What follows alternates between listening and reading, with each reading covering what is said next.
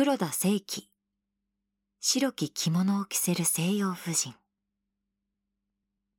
印象派の作品は同時代の日本にはあまり持ち込まれることはありませんでした。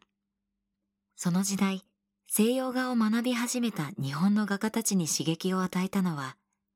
農村の何気ない日常を描いたミレーラ・バルビゾン派の作品でした。